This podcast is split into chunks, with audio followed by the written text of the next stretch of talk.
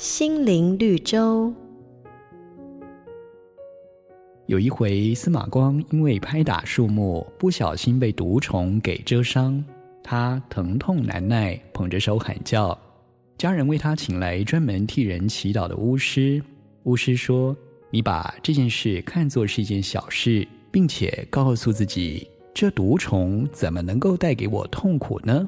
如此一来，你的疼痛就会消失。”司马光照着巫师的话去做，不一会儿，疼痛的感觉果真减少。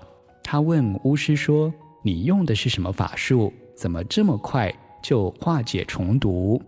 巫师回答司马光：“这毒虫并非故意蛰伤你，是你自己去招惹它的。招惹和解开虫毒的不是我的法术，是你自己呀。”人因着私欲追求利益与欢乐，却往往招来祸患，引发忧愁。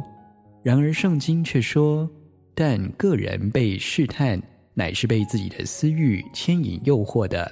私欲既怀了胎，就生出罪来。倘若我们不愿排解放手，谁又能化解因私欲所招致的毒害呢？”瑞园银楼与您共享。丰富心灵的全员之旅。